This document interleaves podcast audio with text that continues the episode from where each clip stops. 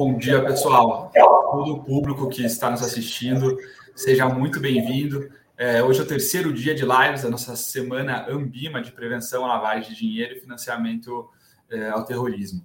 Para quem não me conhece, eu sou o Vicente Braga, sócio responsável pela área de bancário, meio de pagamento e fintechs do Faz Advogados. E a gente está aqui hoje para falar de criptoativos e os desafios da alocação desse instrumento em fundos de investimento é, ainda sem uma regulação tão bem definida em diversos países, e o Brasil, nesses casos, a gente vai conversar um pouco mais sobre isso hoje, é, os criptoativos trouxeram uma série de obstáculos e desafios importantes, né, do ponto de vista de rastreamento de operações, é, e também uh, de toda uh, de como lidar com essa demanda desse público, dessa nova tecnologia, que certamente tem muito a oferecer, é, mas que precisa ser é, é interpretado com bastante é, responsabilidade por toda a nossa indústria. Para falar um pouco mais sobre isso, a gente trouxe hoje dois especialistas, o Bernardo Scur, é, diretor da AB Cripto, né, Associação Brasileira de Criptoeconomia, e também a Mariana Tumbiolo, que é diretora executiva da Zela Consultoria e parceira do escritório Madruga BTW. É, Bernardo e Mariana, por favor, sejam muito bem-vindos. É, agradeço a vocês por estarem aqui hoje com a gente. É, a nossa intenção aqui é que seja 100% um bate-papo, trocar ideias, compartilhar conhecimentos. É, e, e, a ideia é que seja uma dinâmica bastante leve, bastante interativa, para que a gente possa de fato conversar, discutir um pouquinho desses temas nessa uma hora que a gente tem. É, e eu agradeço também é, quem está assistindo a nossa live hoje, seja no YouTube, seja no, no Workplace, né, que é a nossa rede exclusiva dos associados da Ambima, a quem eu lembro, né, associados, que eles podem mandar perguntas e comentários para o Workplace. Podem se identificar se quiserem, mas se desejarem também não precisa. Existe uma opção de enviar uh, perguntas de forma anônima. É, e a gente vai endereçar essas perguntas, a gente vai reservar um tempinho para elas né, aqui na nossa discussão. É claro que a gente vai passar antes por, por alguns temas mais centrais aí e, e que são importantes até para nivelar um pouco desse debate. É, mas enfim, pessoal, dito isso, vamos começar aqui a nossa, a nossa conversa. É, bem, antes de mais nada, novamente, uh, bom dia, Mariana, bom dia, Bernardo. Tudo bem com vocês? Bom dia, Vicente. Tudo ótimo. Bom dia, Vicente. Bom dia, Bernardo. Bom dia, pessoal. Bom dia. Muito bom. É, bem, pessoal, eu vou, mandar, vou levantar a primeira bola aqui e, e, quem sentir mais à vontade, por favor, pode começar a comentar. Eu sei que a gente teve uma semana aí uh, bastante movimentada, até para o PL de criptoativos, né? O Trust Day está discutindo um, um, marco legal da regulação é, é, dos, não só dos criptoativos, mas dos ativos virtuais como um todo. É, mas vamos falar um pouco mais do que, que acontece hoje, né? É, na visão de vocês, uh, quais são os principais desafios né, que a limitação de aquisição de criptoativos diretamente por parte né, de fundos de investimento no Brasil representa hoje sobre a perspectiva uh, de prevenção à lavagem de dinheiro? Prevenção à lavagem, à lavagem de dinheiro e, e financiamento do terrorismo, é claro. Mariana, essa pergunta maravilhosa, deixa você responder primeiro. Posso começar? Pode começar, fique tranquilo. Bom, bom dia a todos. É, antes de mais nada, queria agradecer muito, na pessoa da Fernanda, o, o convite pela Ambima de participar desse debate e parabenizar a Ambima por fomentar um tema tão importante como é a inovação financeira responsável. Eu tenho acompanhado os debates dessa semana, que têm sido bastante interessantes, e eu acho que a Ambima, já há algum tempo, vem desenvolvendo essa prática, o, a prevenção à lavagem no mercado brasileiro, mas vem também trazendo um diálogo muito importante com a CVM. E aí eu elogio também aqui a disposição da CVM de, de discutir, de esclarecer vários pontos controversos, é, principalmente com o Daniel, com o Marcos Vinícius nos, nos últimos debates. Então, tem sido bastante produtiva essa semana. Agora, Voltando ao nosso tema, é, Vicente, para mim o principal, a principal desafio dessa limitação é justamente a opacidade. A gente só conseguir investir indiretamente nesse tipo de ativos coloca sempre uma camada a mais de parceiros. Então, o, o, know, your, o know Your Partner, né? o, a diligência do ativo, do administrador e do gestor foca muito mais em quem está lá fora. Então, ao invés de conseguir investir diretamente com algum parceiro no Brasil, eu tenho uma uma camada a mais. E eu acho que isso traz o que, para mim, é uma das questões mais problemáticas da transposição das regras de prevenção à lavagem para o mundo de criptoativos, que é justamente essa questão da centralização e descentralização. Eu acho que o sistema de prevenção à lavagem é muito focado no que a gente chama de gatekeepers, né, nos intermediários e no papel que eles, que eles é, têm no sistema como, como porteiros mesmo, né, de prevenir que o dinheiro sujo entre nesse sistema. E a teoria toda e a ideia por trás dos criptoativos é justamente a descentralização e a diminuição do papel desses intermediários. Então, aqui já teria um desafio muito, muito relevante. No caso do investimento indireto, isso fica um pouco maior, né? Então, eu tenho essa camada lá fora, e aí eu tenho que ter alguns cuidados maiores de saber quem que está trabalhando comigo. Acho que o ofício da CVM, quem não teve a oportunidade de olhar ainda, acho que é bem interessante, o ofício 11 de 2018 já traz alguns indicativos do que a CVM espera dos, dos, dos gestores e administradores aqui no Brasil. Então, uma das indicações aqui, sugestões, né, que seja um investimento feito por uma exchange regulada, que se olhe bastante a questão da fraude, se busque garantir que o parceiro lá fora, o gestor, tenha os mínimos procedimentos de, de diligência mesmo, de prevenção à lavagem que seriam aplicáveis no Brasil e várias outras questões, como governança, auditoria independente, os cuidados com a precificação. Eu acho que de início é, são as colocações que eu, que, eu, que eu pontuaria. Né? A maior opacidade, a gente não conseguir investir diretamente no ativo, e a dificuldade de trabalhar com parceiros lá fora, que nem sempre a gente consegue garantir é, os controles e procedimentos mínimos de prevenção à lavagem. Excelente a disposição, Mariana.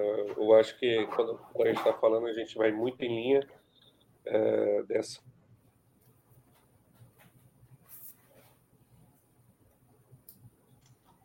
uh, 11, né, uh, da CVM, enfim, a gente começa a falar ali um pouco do mercado e trazer um pouco das práticas que nós que nós é, que nós observamos no mercado de cripto não só nacional mas internacional e como é que elas podem ser mais eficientes dessa forma, né? Eu acho que um dos pontos principais colocados ali como gatekeepers, né, com o objetivo ali de ajudar e contribuir ali para como mecanismo de supervisão e de prevenção à lavagem de dinheiro, né, é um fator importante. Mas quando nós estamos falando de cripto, nós adicionamos uma camada a mais, né, que no mercado é, financeiro tradicional hoje ainda não é possível fazê-lo, porque o dinheiro ele não tem rastro, né? O dinheiro que nós que nós temos, né, o dinheiro em papel, é, ele não tem uma ele não tem nenhuma marcação dizendo de onde que ele veio, para onde que ele vai, em que ele foi usado. Essa transparência, né, esse, essa ausência de transparência que hoje nós chamamos de dinheiro, com criptoativos, isso é natural. Né? Você tem essa transparência, você tem essa visão, e você tem procedimentos ali de conhecer as suas transações, né, que permite que você não só você veja de a origem que veio e para onde aquele para onde aquele recurso está indo, é, ali como passando ali pelos gatekeepers, vamos colocar assim, do mercado, pelo, do mercado cripto, mas também ele permite te dizer a história dele, se um dia ele já foi utilizado para alguma atividade ilícita ou não, né? Então, essa transparência, ela traz mais segurança para o sistema como um todo e deixa o sistema é, de prevenção à lavagem de dinheiro realmente muito mais robusta. É como se cada nota que entrasse em um banco, né, fosse recebido pelo caixa, o caixa perguntasse qual é a origem do dinheiro para para a pessoa que está dando, né? E a pessoa conta a história. Aí ele falou: não, mas deixa eu checar aqui, deixa eu perguntar para o dinheiro agora de onde, em que ele foi utilizado, de onde que ele veio, e o dinheiro também contasse uma história, né? Então essas duas, esses dois mecanismos de forma conjunta, é, que já é comum no mundo tradicional, mas essa inovação do mercado de criptoativos, que esse mercado de criptoativos faz, que a tecnologia digital assets traz, é, toda essa transparência que a blockchain traz, de fato, ele adiciona mais segurança em todo o PLD. É, eu acho que quando nós observamos, então, em termos de prática, né, nós temos uma, nós temos de fato aí uma, uma, uma camada adicional de segurança. É, Hoje, no mundo, né, quando nós falamos ali, e aí falando específico sobre fundo, é, você só pode ocorrer de forma indireta, né? Mas entendo que essa, que essa, que esse trabalho, né, que essa, que essa questão que foi colocada ali pela CVM, esse requerimento que foi colocado pela CVM, de fato, ele é uma questão de tempo para a gente poder trabalhar isso em mercado nacional e internacional, tendo em vista o posicionamento inovador que a CVM tem em diversos pontos e diversas regulações adaptações de regulações voltadas aí ao mercado mais é, tradicional, e também como iniciativas como o Lab CVM, Sandbox, entre outras iniciativas. Então, essa, essa visão pró é, e cada vez mais o entendimento do mercado, é, a gente, nós aqui, né, eu creio que vai criar um ambiente propício a se rediscutir essa regra em breve. É, e uma outra, eu acho que um outro fator que traz muito apoio a isso é o marco legal ali dos criptoativos, né?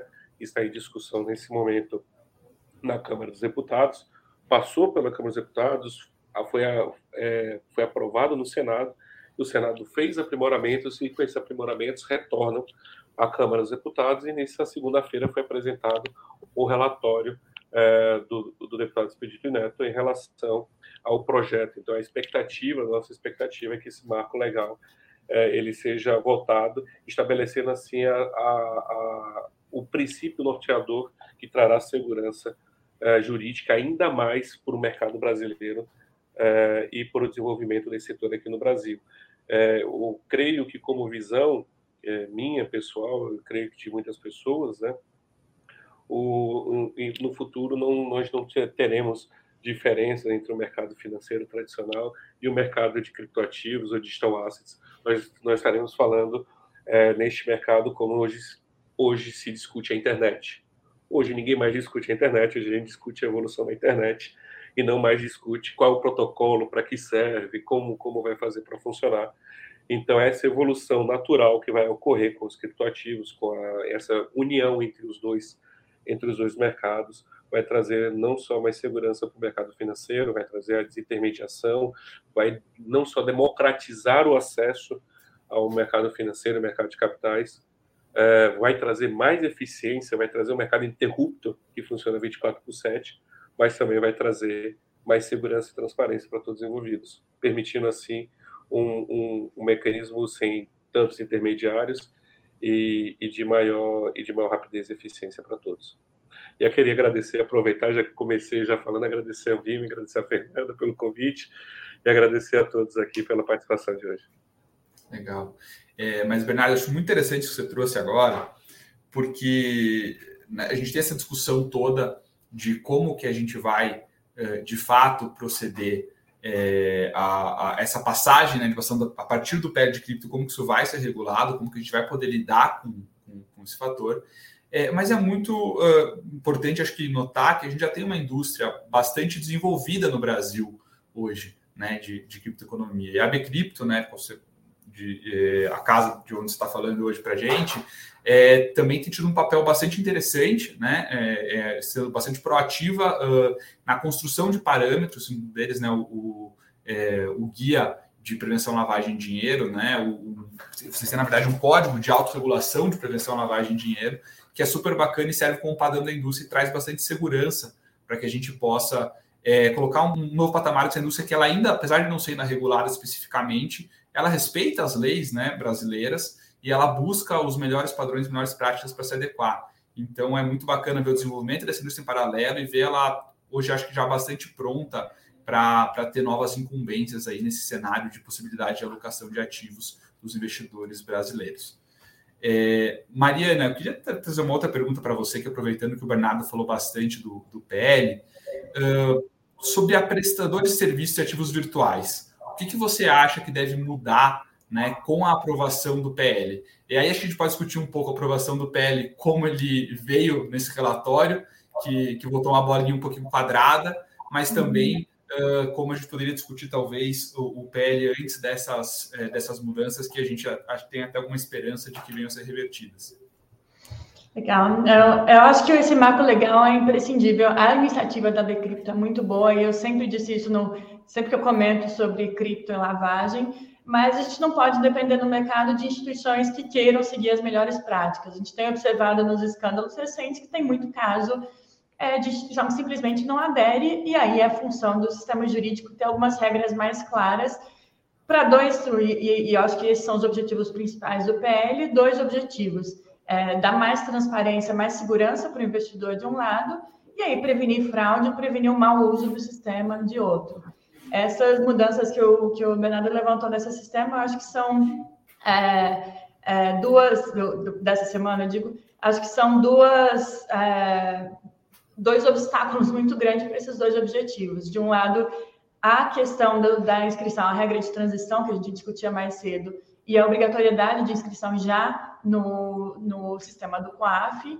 E de outro, acho que muito importante, o Bernardo pode expandir um pouco mais sobre isso, é a proteção dos investidores com a segregação patrimonial do prestador de serviço e dos clientes. Então, falando especificamente das mudanças dessa semana, são duas questões bastante problemáticas no meu ponto de vista, mas, como disse o Vicente, a gente espera que, que sejam revertidas.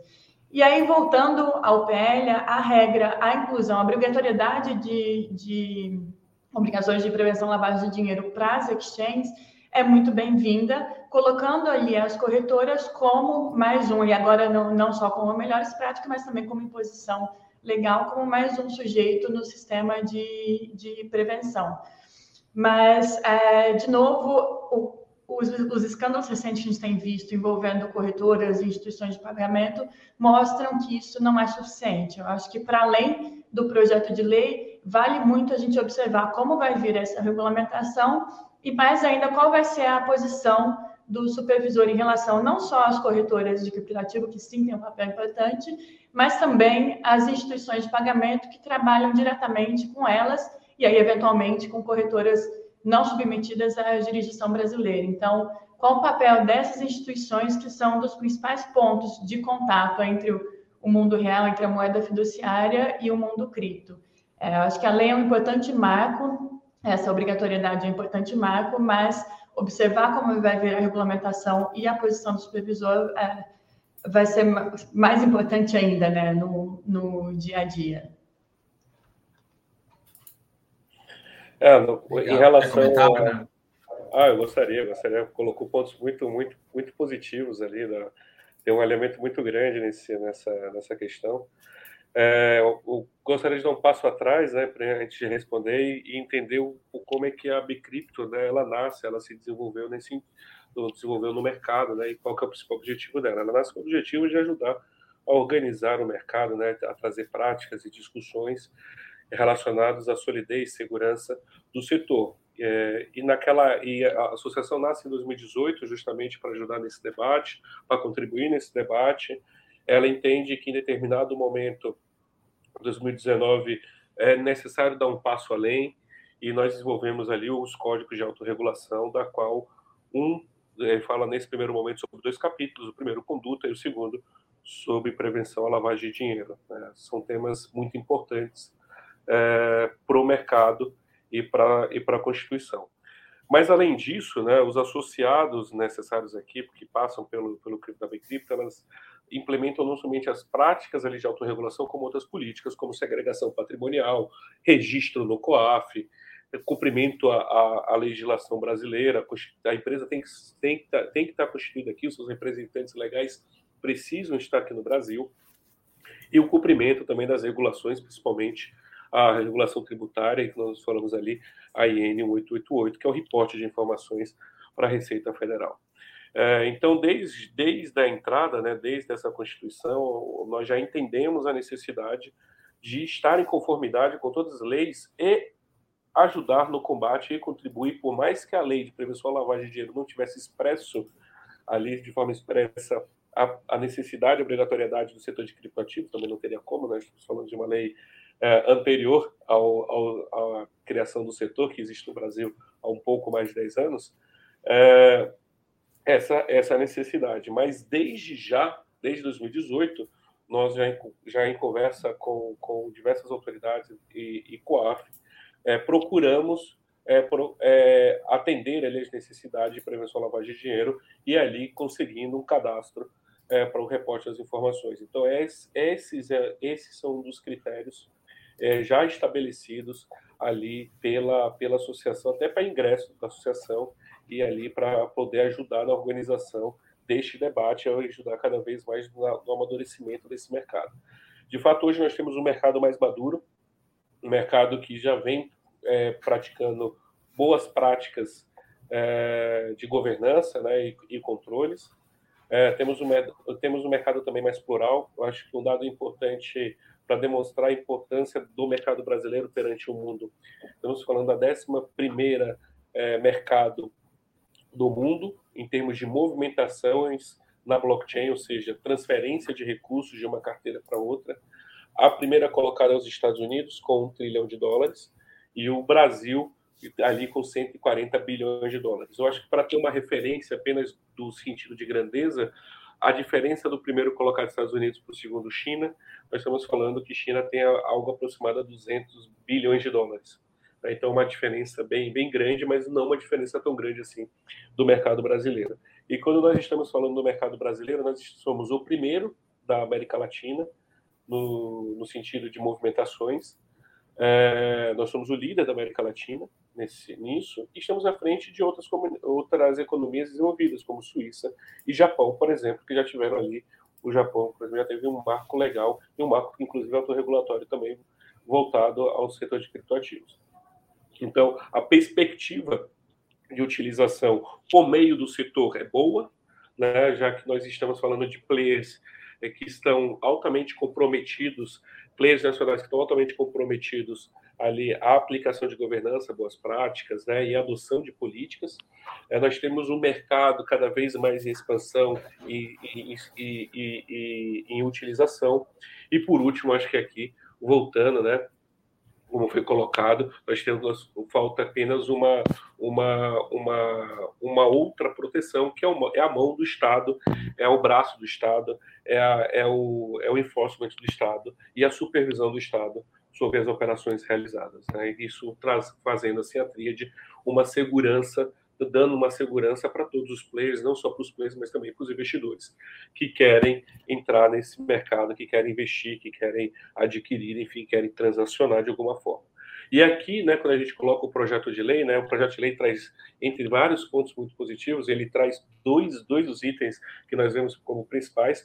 O primeiro é justamente a segregação patrimonial, né, é, que basicamente descreve que o patrimônio do cliente não se funde com o patrimônio da empresa, né? ou seja, fazendo desta forma que a empresa, por mais que receba aqueles valores, não possa utilizar o patrimônio do cliente para nenhum tipo de operação sua. Né? Ou seja, protegendo dessa forma o patrimônio do cliente. E o que isso, e o que isso faz no final do dia?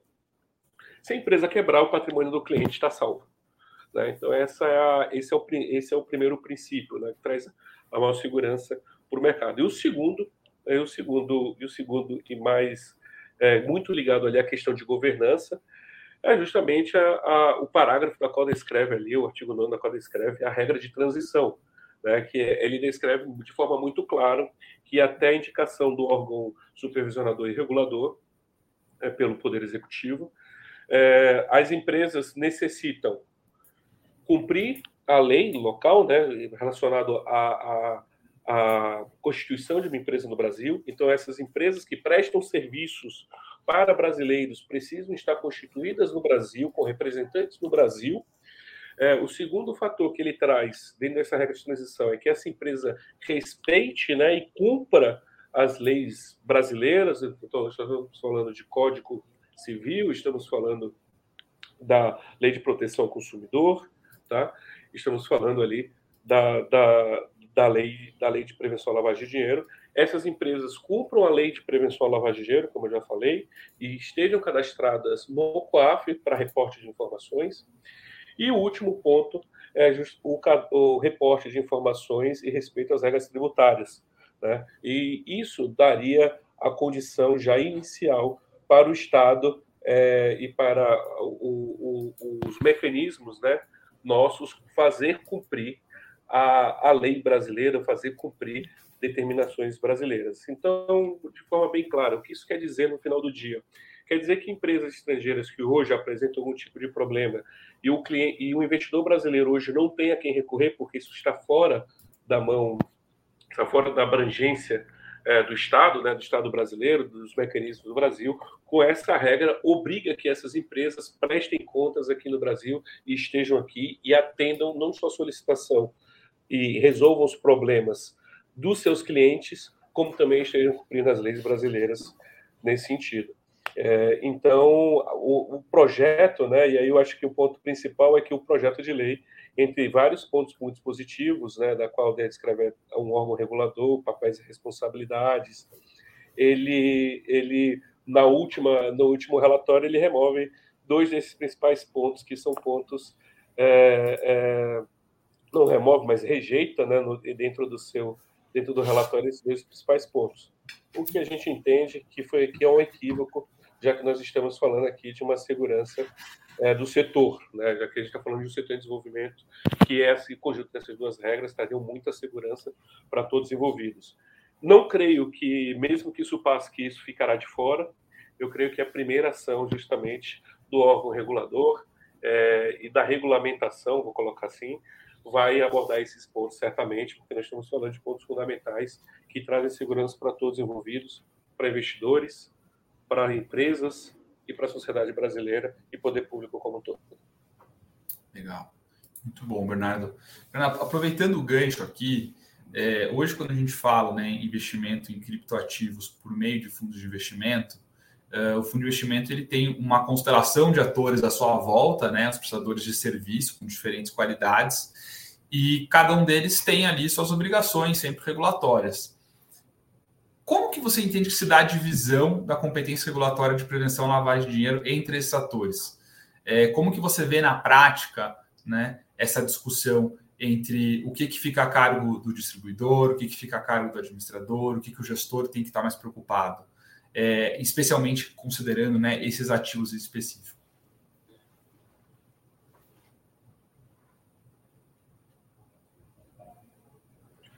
Vicente, pode repetir uma pergunta, por favor, que travou alguns pedaços. Não, sem, sem problema. E aqui também, Mariana, fica à vontade, porque eu sei que é um assunto super da sua especialidade também.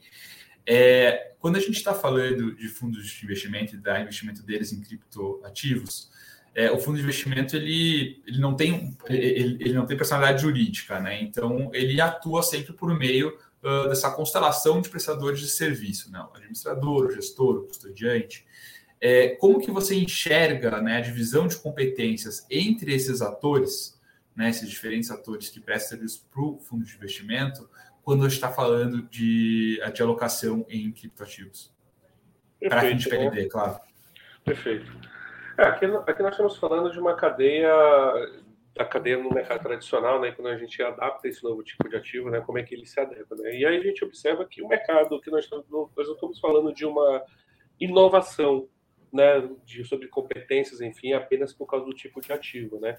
Então, know your partner, know your client, enfim, know your customer, é, todos, os, todos os processos é, de QA, eles permanecem ali de forma bem robustas, né? De, de forma bem, bem, bem aplicáveis, né? Entre, entre todos os papéis.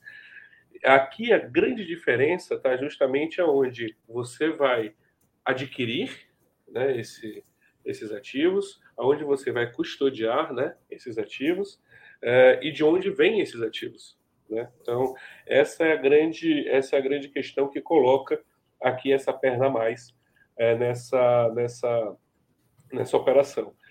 E aqui, como, como a Mariana muito bem explicou, né, falou ali, eu vou deixar até esse ponto para que ela aprofunda bastante, aqui a gente está falando sobre your partner, né, quem é, quem é a pessoa que você vai fazer ali, que você vai fazer a diligência e vai ter todo o trabalho relacionado. O custodiante, a gente tem um, um, um papel é, adicional, né, que é justamente a questão da segurança, já que a gente está falando de transações irreversíveis, né, então, ele traz uma, uma questão a mais de segurança. É, e quando a gente está falando da aquisição e compra, eu acho que aqui a gente coloca uma questão a mais, que é o Know Your Transaction, né? Em específico, no, nós, que é justamente você conseguir observar, né, de onde vem, né, aquele criptoativo, né, e se algum dia já foi utilizado por alguma atividade de risco ilícita, né? Aqui eu acho que é interessante observar é que dentro do Know Partner nós colocamos também, né, nós indicamos também se aquela localidade, né, ou se aquela empresa, ou se aquele parceiro é uma empresa de risco ou não, poder ter recebido já algum tipo de transação ilícita ou por ele ter algum tipo de movimentação atípica, isso você consegue observar e consegue ver também. Então, é um complemento ali no EOPartner. Mariana, gostaria de gostaria de ouvi-la sobre sobre isso.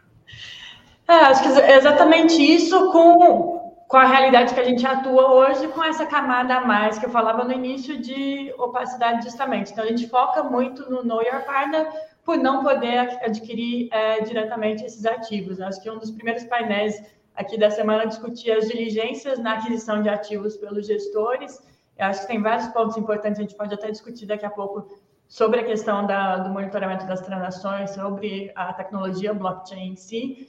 Mas hoje, atualmente, a gente tem essa camada que eu preciso garantir como, como gestor o que, que meu parceiro lá fora, né, na, nessa aquisição que é permitida pela, pelo Ofício Circular 11, o que, que meu parceiro está fazendo de, de diligência em relação a esses ativos. E aí tem todas as questões que o Bernardo levantou, de custódia, de prevenção à fraude e de própria diligência do que está ali embaixo da, da carteira. Né?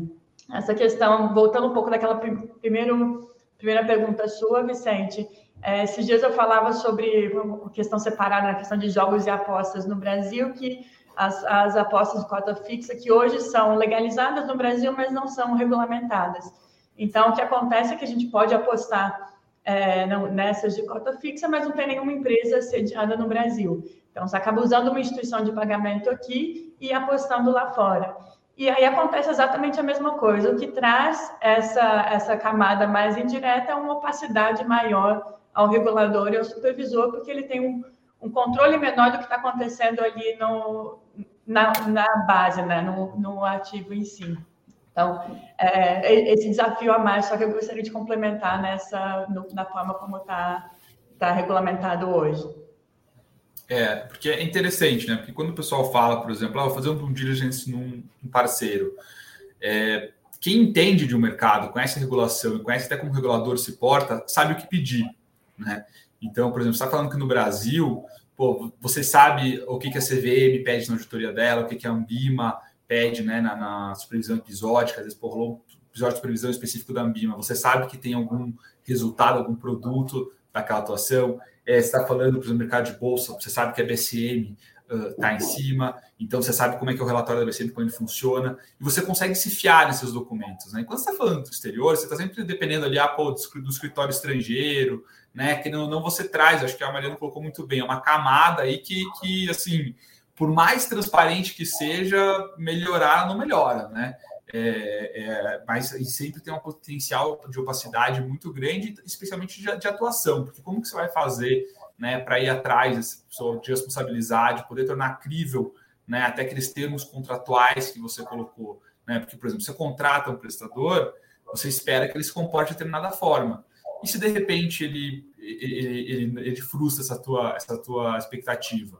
Né? Como que você faz? Aqui no Brasil, se acontece com uma exchange brasileira, pô, amanhã você está com uma ação na justiça contra ele. E se o cara tá, tá em Malta, né? É, como que você faz? É, é, um pouquinho diferente, né? É mais complicado. Acho que tira bastante do mesmo da segurança, né? Uma medida às vezes pensada de uma forma um pouco uh, conservadora que no fim do dia tem um efeito uh, perverso, né? De acabar diminuindo mesmo a segurança do, do investidor brasileiro.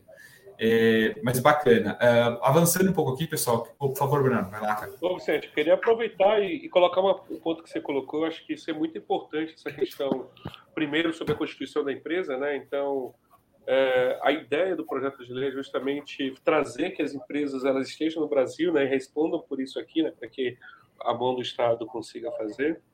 É, e hoje o que você tem em específico sobre alocação de fundos é justamente você obrigando a fuga desses capitais, né, é, para o mercado no, exterior, né, é, onde você, como o pessoal falou, não tem uma visão direta, né, não tem uma, é, você precisa depender de outro intermediário ali para fazer checagem, enfim, manter um tipo de relacionamento é, e manter ali algum tipo de de contrato e relação naquele país, né, para enfim para fazer valer ali de alguma operação, caso você tenha algum problema.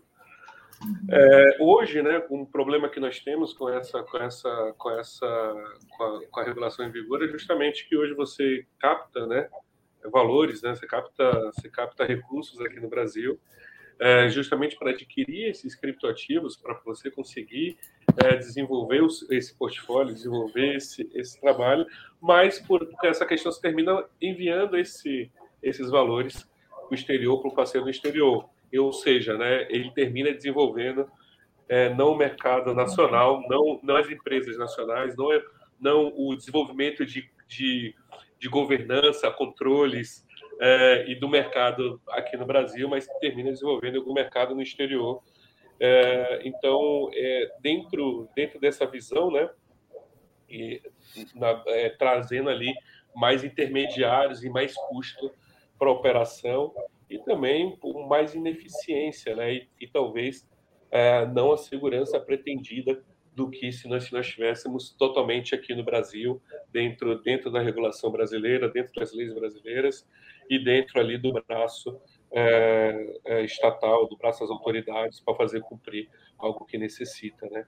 Então, essa é uma característica que eu acho interessante de debater e de abordar, que eu, que eu, que eu vi na sua fala, eu achei interessante a gente falar sobre, que é algo que hoje é, a gente entende que para esse, esse tipo de, de, instrumento específico, né, para esse tipo é, de ativo específico, para esse tipo de operação específica, é, esse, esse, esse, modelo ele traz mais a ineficiência do que a eficiência, enfim, é, aqui para o mercado nacional e para as pessoas que querem adquirir esse tipo de ativo aqui. Né? É, eu acho que rouba muita oportunidade de desenvolvimento, né, Bernardo? Porque assim, no fim do dia, o que você tem, a capacidade de desenvolver projetos de empresas de um país depende do material humano que ela tem, né? Você ter gente especializada nisso, gente que entende dessa mecânica, isso ajuda muito, né? Tudo bem que pode ter um outro set que fala, ah, não gosto do mercado de cripto uh, e, estou mais preocupado com a economia real. Pô, olha aí o que está acontecendo. Várias parcerias super legais, né, de empresas do universo cripto com players mais tradicionais, trazendo produtos super interessantes. E mais do que isso, até se a gente olhar um pouquinho para o horizonte, a gente vê as, as CBDCs, né, que é a promessa do Banco Central. O Banco Central é, é, questionou um pouco aí as, as criptomoedas, mas no fim do dia é, diz que a imitação é a forma mais sincera de elogio, né? Então, assim, tentando fazer isso por meio uh, uh, das CBDCs, e as CBDCs não deixam de ter aquelas características que o Bernardo comentou aqui, que é até um ponto que eu queria entrar agora com vocês, que é essa rastreabilidade, né? E como que você faz isso? Como você verifica, né? Então tem, por exemplo, hoje em dia as tecnologias de fazer uma análise forense de blockchain, né? Como que você faz isso? Você faz isso com pô, pessoas que entendem de fazer isso. E, e, se você não tem uma indústria desenvolvida no país com, com cérebros, né, pensantes ali, que estão ajustando esses termômetros, criando novos produtos, criando novas funcionalidades, a gente fica para trás não só da indústria né, é, é, de cripto específico, mas a indústria de inovação financeira, né? Porque essas são, são características necessárias né, dos próximos passos da inovação financeira. Então, eu queria aproveitar esse gancho para perguntar um pouco para vocês Uh, como que vocês têm visto essa tecnologia? Eu sei que o Bernardo falou um pouco, e acho que ele deu um exemplo ótimo, né? Se você pudesse perguntar para o dinheiro de onde que ele veio, né? Mas como justamente que a tecnologia blockchain, vocês têm visto, ela ajudar no controle de prevenção à lavagem de dinheiro. Então, até comentar alguns casos práticos, até que a gente discutiu, né, com a nossa prévia, acho que seria bem, bem interessante. Eu acho que o Bernardo tocou nisso no começo, e esse é um ponto super importante na prevenção à lavagem agora com, com essa nova tecnologia, né? É, mais que a discussão sobre o valor real da moeda XYZ, para onde ela vai, de onde ela vem, eu acho que o blockchain é, é, a questão mais disruptiva que realmente vai mudar não só o sistema de pagamento, mas o próprio é, registro de propriedade. A gente não tem muito tempo aqui para entrar a fundo nessa questão, mas quem tiver mais interesse, recomendo muito o texto do Isaac Costa, mais de outros dois professores da GV. O Isaac, aliás, tem os melhores títulos para artigos, né? Chama Você tem alguns minutos para falar sobre, sobre blockchain. E aí ele conta um pouco dessa da, do desenvolvimento da tecnologia e da importância para daqui para frente para registro de propriedade, para pagamento. Eu que venho, voltando um pouco para a questão de, de prevenção, eu que venho de um background mais de criminal, a gente, em geral, tem os criminalistas e, e o law enforcement mais ainda, medo de nova tecnologia. A gente tem muito medo que não conhece, porque é, pode ser usado para crime, pode facilitar o crime, pode facilitar a transação. É, esses dias eu ouvi uma, uma metáfora bem, bem simples, mas interessante, que ah, eu não lembro, não vou lembrar quem, mas a pessoa comentava que quando surgiram os primeiros carros, é, se discutir, ah, agora os ladrões de banco vão fugir, a carro, fugir com carro e a continua a cavalo. Então, a gente não vai conseguir acompanhar essa, essa, os criminosos ou o mau uso dessa tecnologia. E eu acho que isso vem para ilustrar que a tecnologia é uma via de mão dupla. Ela facilita, facilita a transação, facilita a transnacionalidade das transações financeiras, mas também facilita o controle. É, o Bernardo pontuou bem, não tem nada pior para a prevenção lavagem de dinheiro do que dinheiro em espécie. O dinheiro não deixa rastro, não tem uma notinha. Se eu entregar uma mala de 500 mil reais é, pagando uma propina, a não ser que eu esteja gravada, como aliás já aconteceu, mas a não ser que eu esteja sendo filmada ou que eu seja delatada, eventualmente, muito dificilmente vão conseguir voltar é, esse, esse dinheiro para mim. E isso não acontece no, no mundo do blockchain, né? As transações, as transações falam, né? O Bernardo colocou, o, dinheiro fala de onde ele vem. E aí a gente pode falar aqui de um milhão de exemplos de investigações bem-sucedidas que é, foram bem-sucedidas justamente por follow the money, né? Por conseguir rastrear as transações. No final desse ano vai ser publicado um livro que chama Tracers in the Dark, que é de um jornalista americano, acho que é Andy Greenberg, que fala justamente de vários casos bem-sucedidos em que a tecnologia blockchain foi usada para rastrear as transações. Um deles é uma grande rede de pedofilia envolvendo mais de 20 países, Brasil, Espanha, República Tcheca, França, Irlanda, e que as pessoas faziam livremente os pagamentos por material de pedofilia através de bitcoins. E aí, isso em 2016, 2017, com a assunção de que essas transações não seriam rastreáveis.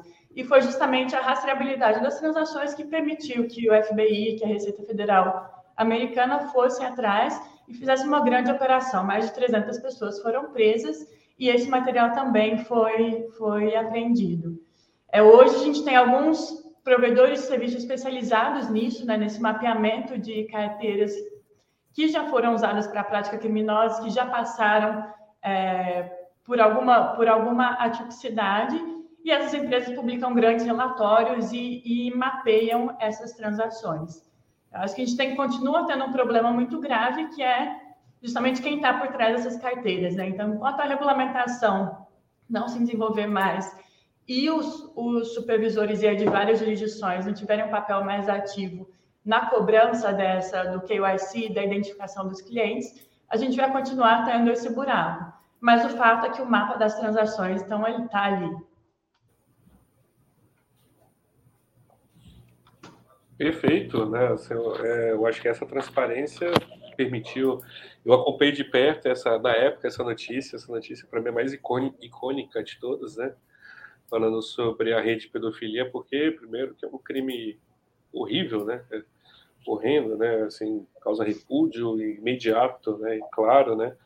E quando nós vemos uma a transparência do blockchain ajudando a uma mega operação é, mundial em torno de conseguirem pegar todos esses criminosos de uma só vez ao mesmo tempo, né? Eu acho que isso demonstra um pouco como a transparência da blockchain ela é importante, né? Eu acho que trazendo essa transparência, né, quando nós estamos falando de tokenização, de cripto, isso não é derivado apenas é, para as criptos, né, para os criptos que estão em circulação, mas também para aquilo que você tokenizar, né?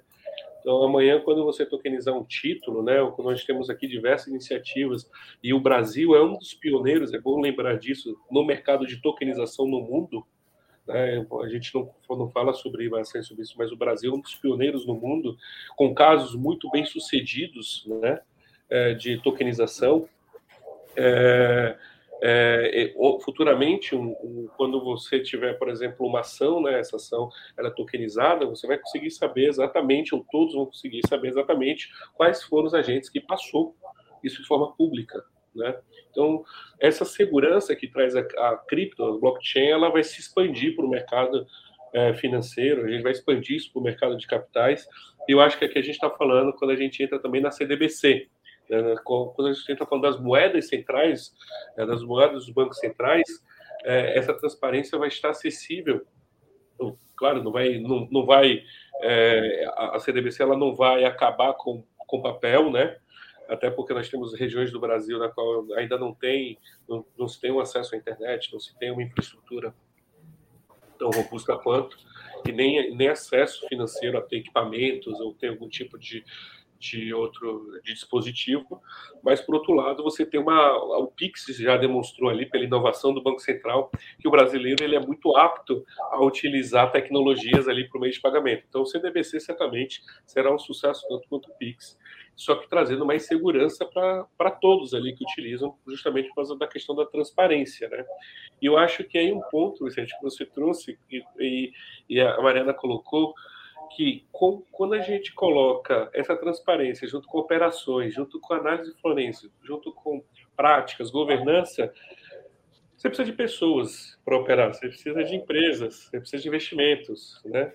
É, então a gente você precisa de um você precisa ter ali um setor desenvolvido, você precisa ter profissionais desenvolvidos sobre o tema, você precisa ter, ter pessoas que olhem para isso de forma muito específico. E hoje o mercado realmente nacional tem um gap nesse sentido, né, de profissionais, é, não só profissionais ali é, é, é, voltados à blockchain, a construção de blockchain, mas também um gap de profissionais voltados a é, especialistas em prevenção à lavagem de dinheiro que conhecem ali e trabalham com, com blockchain. Então, é uma excelente oportunidade que temos e um excelente desafio que temos aqui em mãos também para poder ajudar neste desenvolvimento até, até, a, até, vamos dizer assim, a liberação total.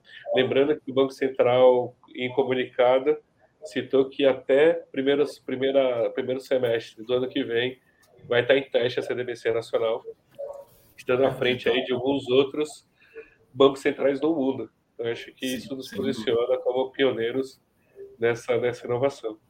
Muito legal, bem lembrado, Bernardo. Até, pessoal, queria lembrar que quem está no Workplace assistindo a gente, seus associados, podem mandar uh, as perguntas, tá? Está é, aberto aqui, fiquem à vontade, a gente tem mais uns minutinhos aqui ainda. Mas eu queria só fazer um comentário aqui, né? É, isso que você estava dizendo, de novo, eu gostei muito do exemplo, né? do o dinheiro pudesse falar, né? E, e, se você pega uma nota de real, ela tem um número próprio, que é só dela, né? Então, só que, evidentemente, quando você compra algo numa banca e a banca usa o dinheiro para pagar o cabeleireiro, o cabeleireiro usa o dinheiro para pagar o, o, caminhão de mudança, ninguém anota o número da nota que recebeu e que está passando para frente. É, a tecnologia blockchain faz isso automaticamente.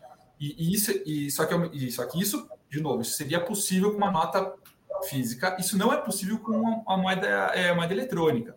Né? A moeda eletrônica ela não tem a que a gente tem que tem hoje, a moeda escritural tem Banco Central, ela não tem esse elemento de rastreabilidade. Eu digo isso porque eu já tive a oportunidade de trabalhar junto ao Ministério Federal, fazendo investigação de lavagem de dinheiro, e você fazer, rastrear, né, considerando a fungibilidade do dinheiro, ou seja, o dinheiro se mistura, né? É, você não tem como comprovar que um que veio de um lado foi para o outro. Você tem que fazer várias ilações ali. E você criar uma cadeia é, para mostrar que o dinheiro foi de um lugar para o outro, transacionando moeda eletrônica que não tem esse elemento né, de infugibilidade da tokenização, cara, isso é um pesadelo. Isso, isso é uma coisa assim, é muito difícil. Né? E é um elemento que pô, é, é, é absolutamente da natureza da blockchain. Né? Então, tem gente que às vezes tem medo uh, dessa tecnologia, acha que essa tecnologia é muito boa, mas na verdade, como você também colocou na sua outra conversa, é, lavar dinheiro com cripto é uma péssima ideia. Né? É claro que, talvez pela falta de regulamentação, pela opacidade de alguns atores, até pela distância entre alguns atores e outros, você pode ter uh, essa dificuldade. Uh, mas não é problema tecnologia, não é algo, não, não é de design da tecnologia que isso seja problemático, né? Muito pelo contrário, é, essa tecnologia ela traz uma facilidade uh, sem comparação para isso e que talvez a gente veja também como um elemento de design e a gente espera das, das CBDCs também, que vai facilitar bastante os controles de PLD. E, e pessoal, mas aproveitando que a gente está caminhando para o final, eu queria abrir aqui, primeiro, é, agradecer a vocês aí muito por ter compartilhado conhecimento, por ter parado esse tempinho aqui com a gente. Acho que foi super bacana o bate-papo, mas queria abrir para algumas considerações finais, gente queria colocar uma, alguns pontos, algumas colocações finais. É, Mariana, por favor, é, a gente, o Bernardo pode, pode encerrar. Bom, obrigada, Vicente. Bernardo, foi muito legal bater o papo sobre isso com vocês, mesmo que rapidinho. É, só como consideração final, eu queria colocar, eu concordo com, com o ponto que vocês dois colocaram, é, de, da rastreabilidade do blockchain, mas voltando à metáfora do, do binômio carro-cavalos, isso serve para os dois lados. Então, a gente falava da rede de pedofilia, dificilmente uma pessoa na República Tcheca compraria um material de pedofilia de um brasileiro, não fosse essa facilidade das transações. Então, a gente também tem um facilitador para eventuais práticas criminosas. O que não quer dizer que a gente vai proibir a tecnologia. O Edward Snowden estava falando outro dia sobre isso e ele falou: olha, é simplesmente too big to ignore. Não, não, vai, não vai embora, a gente não vai proibir o desenvolvimento de um carro, porque ele pode eventualmente ser mal utilizado. Então, a questão é, dá, é possível, sim, usar, fazer um mau uso disso, é possível ainda usar vários mecanismos que existem para lavar, para ocultar a origem do dinheiro, para misturar ah, aquela origem das transações, mas ela também é muito possível ser usada para rastreabilidade para as investigações. Eu acho que o, o desafio central aqui é desenvolver uma base, uma boa base é, legal, regulatória, e aí tentar, de alguma forma, que esses atores atendam essa regulamentação. Então, que a gente não tenha é, é, corretoras ou, ou, outros players que atuam à margem da regulamentação, não só no Brasil, mas em outras jurisdições também. A tecnologia está aqui para ficar, vai revolucionar, vai mudar a forma de pagamento e a forma de registro de propriedade. Então, a gente, como, como operador de, de direito, tem que ser capaz de ver isso é, como, como, um dado, né? E como usar isso para também ajudar nas investigações na prevenção ao crime. Acho que era isso, agradecendo de novo a Bima, a Fernanda Vicente Bernardo. Foi um prazer estar com vocês hoje de manhã. Bernardo, vamos lá. Considerações é... finais. Bom, é, a gente começar o agradecimento, eu acho que quando nós, acho que nós estamos falando aqui dessa tecnologia muito bem colocada, né? Não vamos proibir a tecnologia porque ela pode ser utilizada para mau uso, né? É, é, como se é como se nós tivéssemos uma ferramenta, o próprio carro, né? Falou não, a gente, o carro pode atropelar pessoas, é, então vamos proibir o carro, né? Eu acho que a analogia foi ótima nesse sentido. E aí eu acho que me remete até uma uma questão mais profunda, né? Do, do blockchain, né? Quando o, pseudônimo Satoshi Nakamoto, né? É, escreve o paper, no final ele escreve, né? Usem para o bem, né? Então, acho que isso reflete um pouco da potencial, do potencial dessa, dessa tecnologia, do seu instrumento, né? É, e aqui está toda a questão é como você utiliza ela, né? E aqui eu creio que não só é, é, temos boas práticas, temos governança, controle, é, temos um processo rígido aqui de, de, de, construção do setor aqui, do mercado, mas também a, a questão regulatória é extremamente importante para trazer esse terceiro fator de segurança a todos. Né? Então, nós temos o setor mercadológico, o, o mercado que tem, que tem potencial de se desenvolver, que ele traz uma tecnologia, é, que ele traz uma possível é, aumento, né? ele traz aumento de eficiência e interoperabilidade é, para todos, para todas, para toda a sociedade. Então, nós temos um potencial muito bom. Nós temos, por outro lado, nós temos aqui o setor privado se organizando quanto a atender essa demanda, atender essa necessidade de forma muito clara e transparente. Ou seja, nós temos uma, uma, uma as empresas brasileiras, né, o mercado aqui constituído, querendo observar essa, esse mercado, é, observar essa, essa, essa é, essa, essa tendência e como, e como atendê-la, mas não somente atendê-la por atender do ponto de vista comercial, mas também atender com segurança, governança, controles. E aí que nós temos, eu acho que o terceiro e último ponto que falta nessa tríade, que é, é o, o, mercado, né, o fator ali do Estado ali ajudando a regular e constituir. Então a perspectiva em todos os cenários são extremamente positivos. Debates como esse ajudam a disseminar ainda mais essa, esse conhecimento e cada vez mais nós discutimos e pensarmos sobre será que eu já tenho algo em blockchain? Será que como é, como é que o blockchain vai mudar a minha vida? Como é que os criptoativos vão mudar a minha vida? Qual que vai ser esse acesso? Como funciona esse acesso aos criptoativos, né? Hoje nós estamos falando de moedas, nós estamos falando de ativos que já são tokenizados, enfim, fundos de investimento, né, que já, já possuem ali em sua em sua carteira criptoativos. E é claro, a gente está falando de um, de um mercado que vai cada vez mais estar presente na vida das pessoas. E então eu queria agradecer aqui a, a Ambima, né? Ambima, o nome da Fernanda, enfim, e tem realizado é, um trabalho aqui em conjunto, principalmente educacional e disseminação de informações em conjunto com a Bicripto, nessa troca de experiência e nessa, e nessa troca de informações. E agradecer a Mariana, obrigado Mariana pelo bate-papo hoje, foi maravilhoso. Ao Vicente, obrigado Vicente. E agradecer a todos também que mandaram perguntas e conversaram aqui conosco que tem nos assistido aqui nessa live de hoje. É, perfeito, pessoal. Uh, de novo, uh, Bernardo Mariana, muito obrigado pela presença.